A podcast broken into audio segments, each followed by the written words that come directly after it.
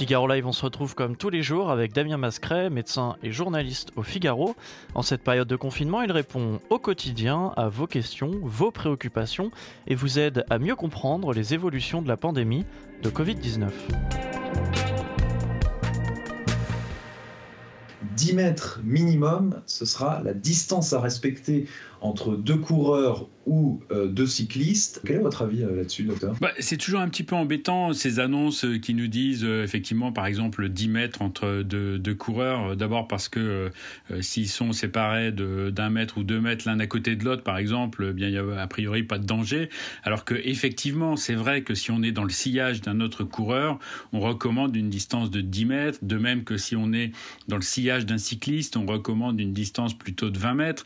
Mais tout ça, c'est quand même très théorique. D'abord parce qu'il suffit qu'il y ait du vent ce jour-là pour que 5 mètres, ça puisse aller jusqu'à 10, 15 ou 20 mètres.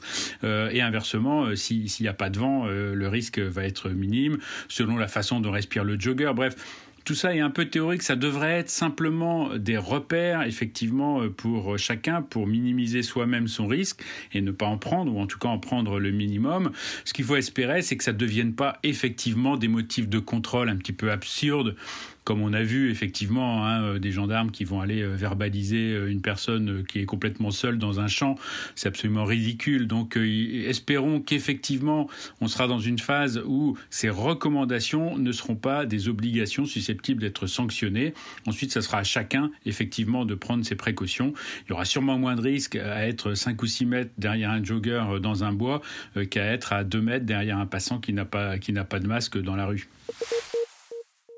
des vacances euh, en fonction hein, bah, des modélisations de ce qu'on sait à l'heure actuelle? Oui, c'est vrai que c'est très compliqué parce que euh, on s'aperçoit que euh, finalement la montée de la courbe épidémique a été assez rapide et même parfois très brutale, nous prenant par surprise, hein, mais que par contre la descente se fait beaucoup plus lentement et donc ça pourrait nous amener effectivement jusqu'au mois de juillet. Et puis surtout certains pays ont commencé aussi parfois l'épidémie avec un décalage, hein. parfois certaines régions, on a vu que Marseille avait par exemple un décalage d'une dizaine de jours avec Paris.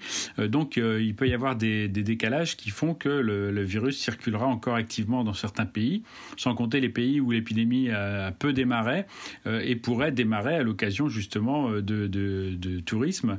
Donc c'est aussi une des inquiétudes des autorités. Il va bien sûr falloir attendre les recommandations françaises, attendre de savoir, cette année il va falloir prendre ses vacances tard, en tout cas les programmer tard, puisqu'il faut attendre de savoir où en sera l'épidémie au mois de juin.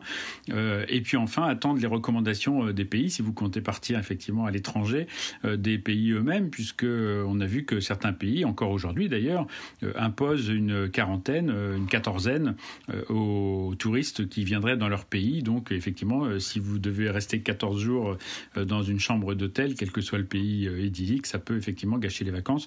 Donc évidemment, la recommandation aujourd'hui, c'est d'attendre la fin juin avant de décider quoi que ce soit le risque euh, d'utiliser les laveries publiques. Est-ce qu'on peut euh, être contaminé en, euh, utilisant les machines à laver et les sèche-linges? Alors pour ce qui est des laveries publiques, a priori il n'y a pas de risque lié au lavage lui-même, hein, puisqu'on sait que c'est un bon moyen de, détruire les virus. À partir du moment où on a fait plus de 30 minutes à 60 degrés, avec les détergents habituels, ça détruit le virus, donc ça, ça, ne paraît pas risqué. Évidemment, le sèche-linge étant utilisé après, il n'y a pas de virus non plus qui rentre dans le sèche-linge.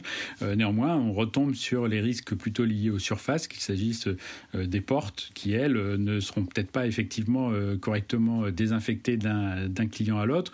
Donc c'est à vous peut-être d'avoir votre lingette d'alcool pour faire attention à toutes les surfaces que vous allez toucher et éventuellement les nettoyer vous-même avant de, de, les toucher et idéalement après d'ailleurs pour le suivant si jamais il n'a pas de quoi nettoyer la surface et pensez bien sûr aux portes d'entrée lorsque vous allez euh, dans, ces lieux.